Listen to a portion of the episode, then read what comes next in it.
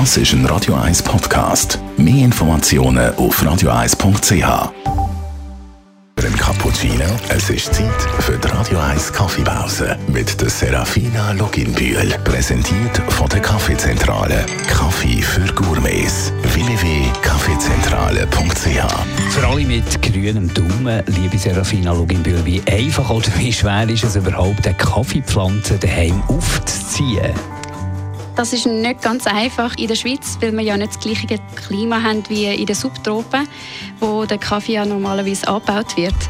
Die Luft bei uns ist zum Beispiel zu trocken für Kaffee und wir können Kaffeepflanzen auch nicht einfach raus auf den Balkon oder Terrasse stellen, weil es dort zu kalt wird über Nacht. Also die Temperaturen sollten zwischen 15 und 25 Grad sein. Wenn wir es trotzdem auch mal probieren, äh, wie kann man das machen? Wahrscheinlich funktioniert der geröstete Kaffeebohnen kaum. Das funktioniert leider nicht mit geröstetem Kaffee. Wir brauchen ungeröstete Kaffeebohnen, also Rohkaffee und am besten eigentlich gerade Kaffeefrucht selber. Das wird natürlich für uns hier in der Schweiz ein bisschen schwieriger, weil wir haben ja keine Kaffeefarmen da. Man kann also bei einer Rösterei vorbeigehen und fragen, ob sie Rohkaffee haben. Da sollte man einfach darauf achten, dass der noch relativ frisch ist. Also am besten irgendwie so maximal drei Monate alt. Und wenn alles gelingt, kann man da eines Tages vom eigenen Kaffee trinken?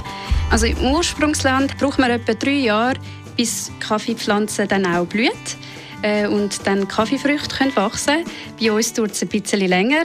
Also es kann schon sein, dass äh, eine Kaffeepflanze mal blüht, aber dass nachher eine Frucht äh, wächst, das ist schon sehr schwierig und dass sie nachher auch perfekt reif ist, dass wir damit könnten, äh, einen Kaffee machen Danke, Serafina Loginbühl. Die Radio 1 Kaffeepause, jeden Mittwoch nach der halben Zehn, ist präsentiert worden von der Kaffeezentrale. Kaffee für Gourmets. www.kaffeezentrale.ch